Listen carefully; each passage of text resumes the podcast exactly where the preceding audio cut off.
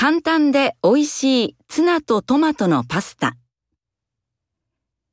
材料、スパゲッティ 200g、トマト、缶詰1つ、ツナ、缶詰1つ、水 200cc。1、スパゲッティを半分に折ります。2、大きいお皿に水とスパゲッティ、トマト、ツナ、塩を入れます。3. 少し混ぜて上にラップをします。4.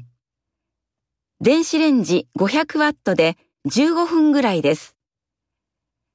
5分ぐらいで一度出して混ぜてください。